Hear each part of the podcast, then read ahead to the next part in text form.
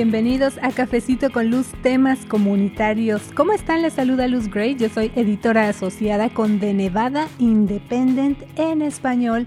Me da mucho gusto que nos acompañe en esta ocasión porque bueno, este es el primer episodio del 2018, el primer episodio de Cafecito con Luz, así que ahora sí que pues por allí prepárese su cafecito, póngase a gusto, un tecito, si a lo mejor no toma café, pero acompáñenos en este podcast. Por cierto, es el episodio 14, en realidad porque desde el año pasado nosotros le hemos venido ofreciendo diferentes episodios con diferentes temas que usted por supuesto puede escuchar los episodios anteriores en The Nevada Independent en español y busca por allí una pestañita, una sección que se llama podcast y allí va a encontrar todos los episodios de Cafecito con Luz. Pero en esta ocasión les quiero, pues ahora sí que presentar el tema que vamos a, a, tratar en este podcast y se llama Jornaleros en Las Vegas, sus historias, sus derechos, sus voces. Yo le pregunto a usted cuántas veces ha manejado o ha pasado por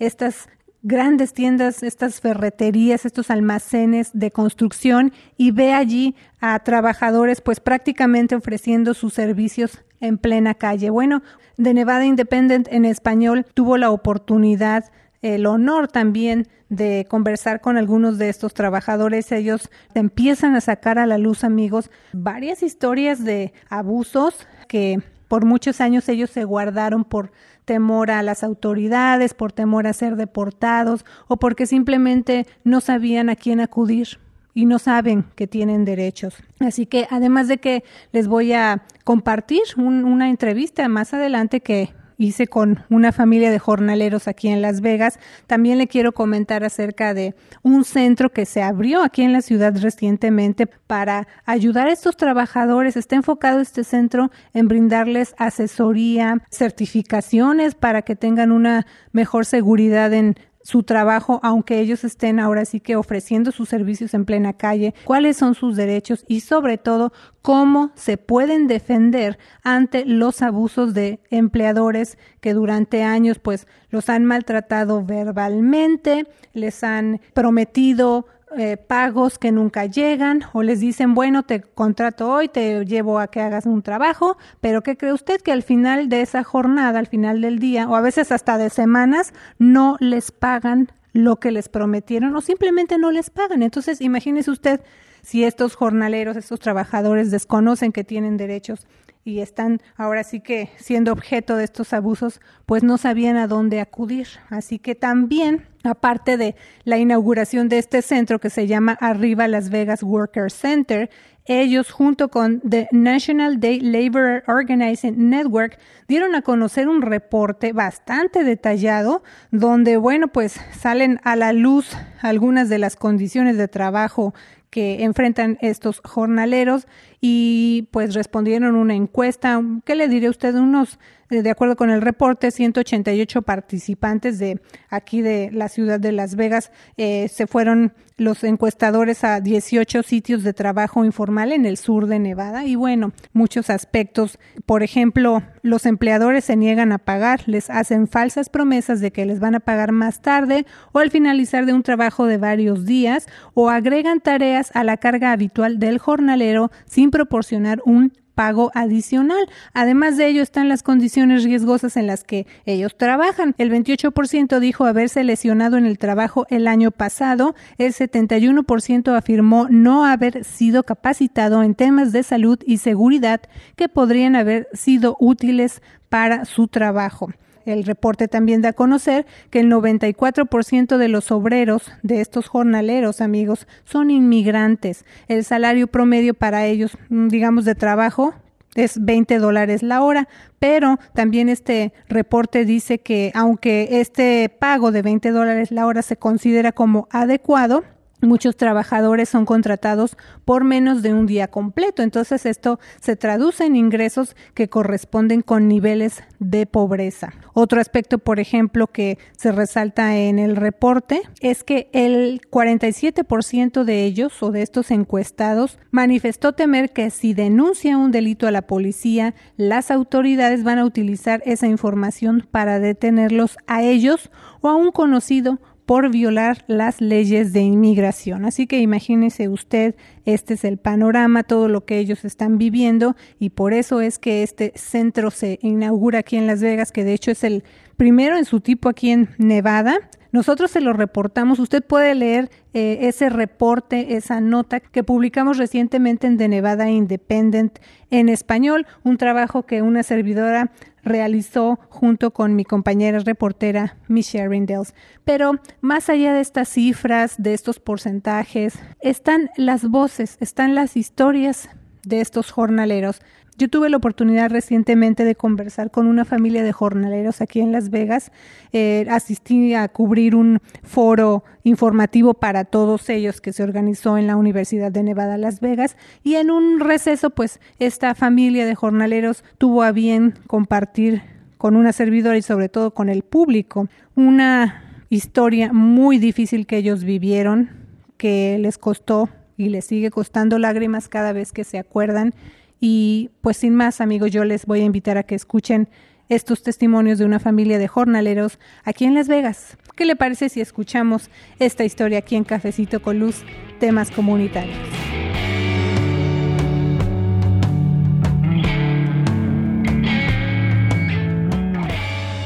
¿Qué tal amigos de, de Nevada Independent en español? Muchísimas gracias por acompañarnos a un cafecito con luz, un episodio más en este podcast en español de, de Nevada Independent.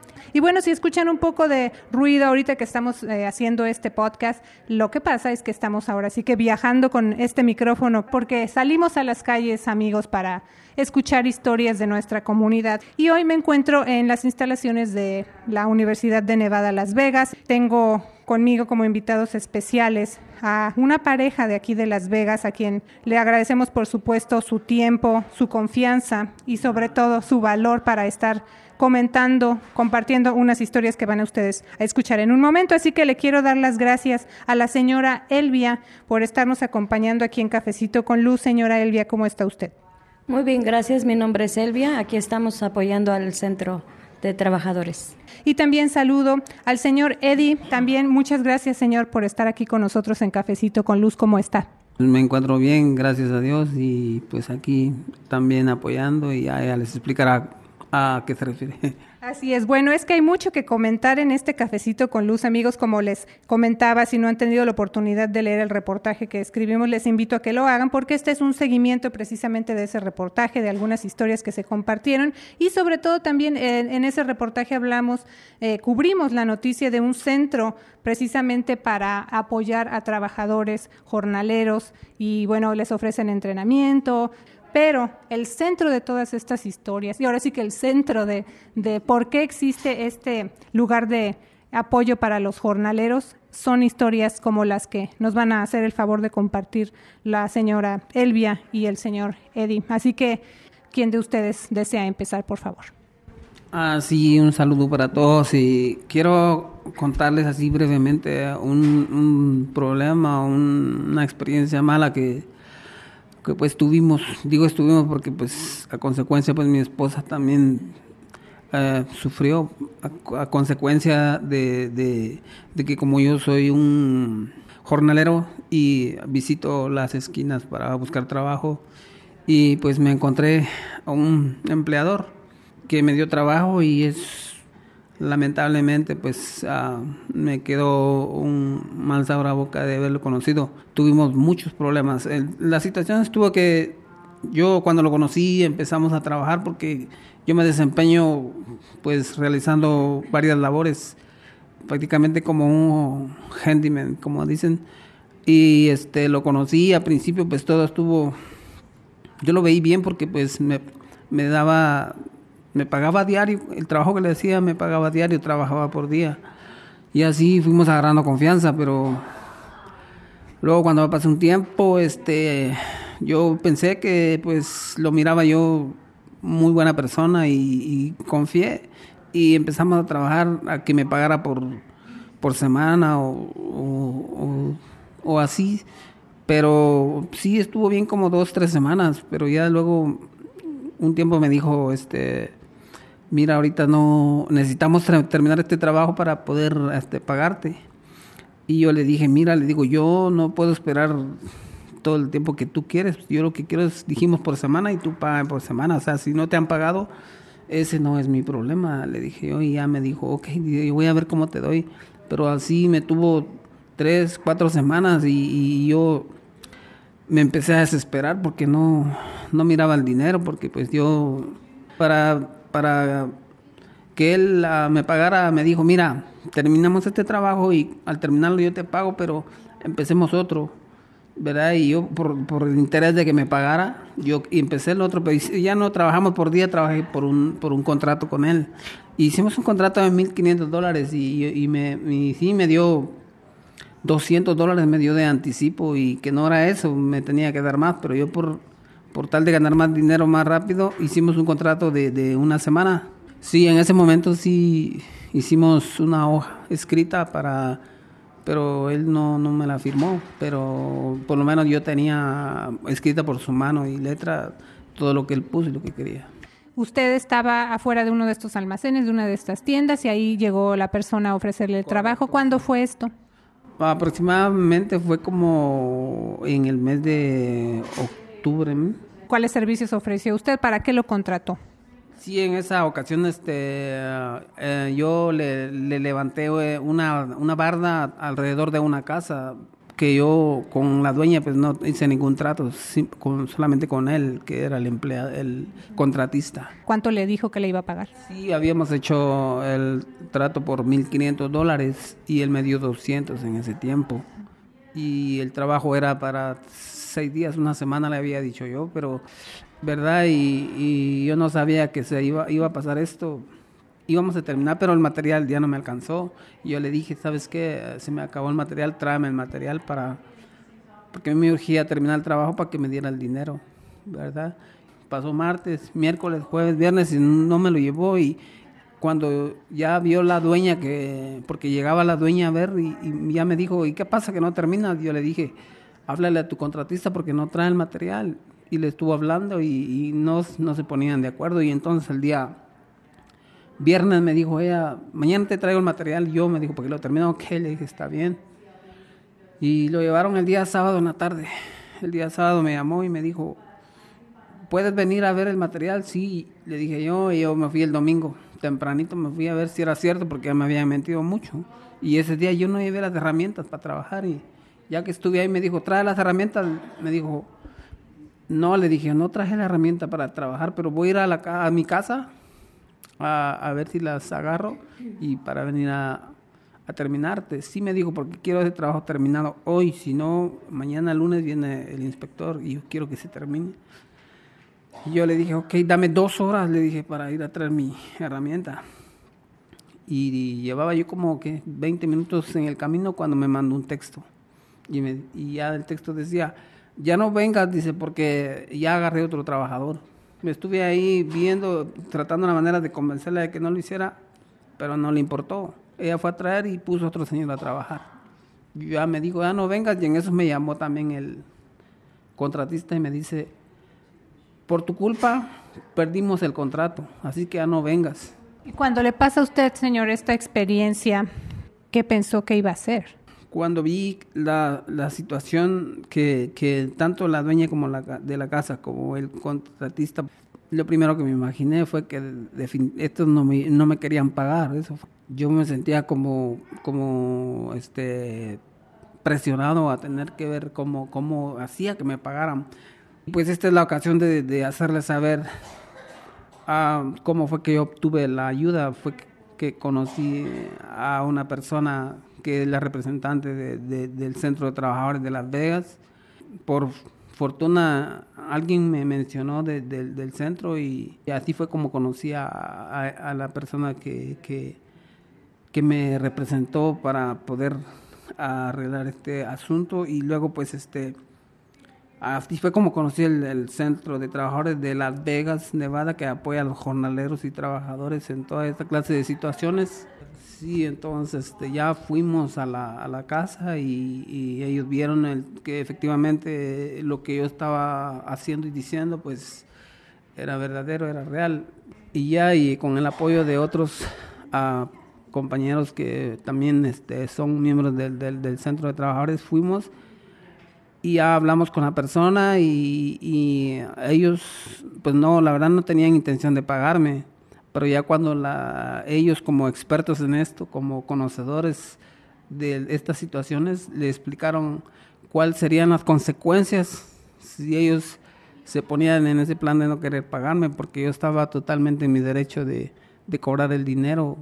Y así fue como logré que, que, que me pagaran pero las, las consecuencias de todo este tiempo que nos llevamos las sufrió más mi, mi esposa y mi familia porque yo llegaba, que no quería llegar a mi casa porque no quería decirle a mi esposa, no me pagaron y no me pagaron y, qué les decía, pero ella pues me apoyó mucho en esto y, y es una bendición tenerla y qué bueno que está conmigo siempre. ¿Cuánto tiempo pasó ya que conocieron a las personas del centro hasta que pues le pagaron y cuánto terminaron ya pagándole?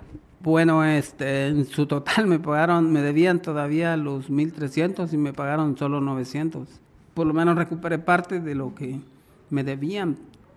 Y, pero sí pasó buen tiempo, más o menos como unos tres meses. Tres meses. Bueno, ya escuchamos la, la parte de usted, pero antes de, de, continuar con la señora Elvia, porque también desde luego vamos a escuchar el punto de vista de ella, pasando junto con usted toda esta situación, qué pensaba ella, qué sucedía en el hogar, ahorita lo vamos a escuchar, pero le quiero preguntar, ¿usted de dónde es originario? Eh, yo soy guatemalteco. ¿Cuánto tiempo lleva usted en los Estados Unidos y aquí en Las Vegas? Ah, en los Estados Unidos llevo 14 años, Las Vegas tengo 4 años de estar, ah, siempre como jornalero. ¿Qué tipo de servicios ofrece usted? O sea, ¿cuál es su experiencia y dónde aprendió lo que sabe? Me desenvolví más en la construcción, que es lo que ahora desempeño, pero gracias a Dios este, logré aprender muchas cosas en lo que es la construcción, la jardinería, la pintura y plomería y pues a eso me dedico. Bueno, gracias señor por compartir su historia con nosotros. Ahora también voy a conversar con la señora Elvia. También le recuerdo a usted que nos está escuchando aquí en Cafecito con Luz, que estamos ahorita en UNLV, estamos afuera de un foro que se está llevando a cabo precisamente con jornaleros y está organizado por este centro del que les hemos eh, informado también ahí en De Nevada Independent en español. Señora Elvia, usted durante este foro compartió también, ahora sí que su historia, el, otro lado de la historia como acompañante del señor Eddie. Ah, les voy a comentar un poco de mi experiencia, una mala experiencia que vivimos durante estos tres meses. Ah, al estar pasando en el hogar sin tener, sin tener paz, sin tener alegría, solamente teníamos estrés al, ver que llegaba mi esposo sin dinero a casa, al ver que llegaba un recibo tras otro, el recibo de la electricidad, el recibo del agua, el recibo de la basura, al, al, ver que nos llegaba una noticia diciéndonos que teníamos cinco días de desalojo porque no habíamos pagado la renta por dos meses y los, las utilidades no se habían pagado también igual por tres meses me llegó una carta diciendo que teníamos 24 horas para pagar el recibo de la luz porque iba a ser desconectado, el cual no teníamos para pagar. Era a esas alturas ya eran de 700 dólares los que teníamos que pagar. Entonces llamé yo a la compañía y les dije que pues, no tenía suficiente para pagar y no tenía trabajo. Y me dijeron, pues ya no son 700 dólares, son 800 dólares los que tienes que pagar les dije, pues sabe que tengo un niño que tiene asma y necesito de estarle dando su tratamiento cada dos horas y no tengo electricidad para conectar esta máquina para darle su tratamiento a mi hijo y solamente tengo 700 dólares. Entonces, pues me reinstalaron el servicio y así fue como pude yo darle el tratamiento a mi niño. Lo más duro para mí fue cuando mi hijo me decía que pues no tenía para comer y una de las vecinas le daba comida. Me llevaba y me decía que comiéramos. Y yo le decía que le diera solamente a mi hijo porque se me partía el corazón. Ahora que estamos escuchando de su propia voz estas historias, es importante comentarle a quienes nos escuchan aquí en Cafecito con Luz que precisamente ese es el objetivo de hacer este tipo de eh, podcast o de este Cafecito con Luz, darle voz a nuestra comunidad y que se escuchen estas historias, porque ahora les pregunto, en el caso de usted, señora Elvia, pues es una familia de un trabajador, de un jornalero, lo que se vive, digamos, ellos están pues en estos estacionamientos afuera de las tiendas, pero ahí se queda, digamos, todo hasta ahora que empiezan ustedes a, compartir sus historias, a sacarlas a la luz, pero también lo que pasa en los hogares, porque los señores, los jornaleros, pues obviamente están haciendo trabajo para mandar allá a su país y para sus familias aquí también. ¿Cuál es su experiencia al ser la compañera de el señor Eddie que es jornalero? ¿Cómo se vive en una familia de jornaleros que a veces hay trabajo y a veces no? Por ejemplo, aquí en Las Vegas con el verano, con el frío, también las inclemencias del tiempo, aquí el clima es muy extremo. Pues no es muy fácil vivir así en esta situación con las personas que le roban el salario a, los trabajadores por ejemplo, en mi caso, a mi esposo que no le pagaban, porque uno cuenta con el salario de, de, del esposo que llegue con dinero en mano y decir, mira, aquí está lo que gané, aquí está para pagar los biles, aquí está para la comida, aquí está para, para sobrevivir. Y con un día o dos días que no le paguen a, a uno de, de sus trabajadores, le están robando totalmente pues todo en el hogar, no solamente le están robando a él, sino que totalmente nos están robando todo, la alegría, la felicidad que hay en el hogar cuando uno tiene que comer, que vestir, que, casa, que calzar, pues se termina. Sí, la situación es que ya había tenido otras malas experiencias aparte de esta y pues a veces uno por, por temor a meterse a problemas más grandes, uno a veces mejor opta por, por dejar así las, las cosas, porque ya me había pasado como tres, cuatro veces que me habían quedado de ver 400, 500, 600 dólares y, y, yo, como siempre, muchos de los seres humanos decimos que dejamos las cosas en las manos de Dios, ¿verdad? Para ver quién, quién en verdad nos comprende, pero... Y para mí lo más preocupante es que personas como estas que, que salió mal conmigo la última vez todavía andan empleando personas y lamentablemente no hay una forma de cómo este, nosotros podemos, pudiéramos dar a, a, conocer a estas personas para que todos los compañeros este, jornaleros conozcan a esta gente y no se dejen engañar por esa gente porque van de lugar en lugar engañando gente y se portan bien al principio y después quedan a deber. Tuvimos la fortuna de poder pertenecer ahora al Centro de Trabajadores de Las Vegas ahora nos sentimos más apoyados y yo, cre yo creo, creemos que uh, más adelante va engrandeciéndose el apoyo y yo animo a todos los jornaleros y jornaleras de, de Las Vegas y de todo, todo el país a que no se dejen intimidar por nada, por nadie y que busquen un grupo, busquen organización o algo que pueda hacer más responsables a estas gentes.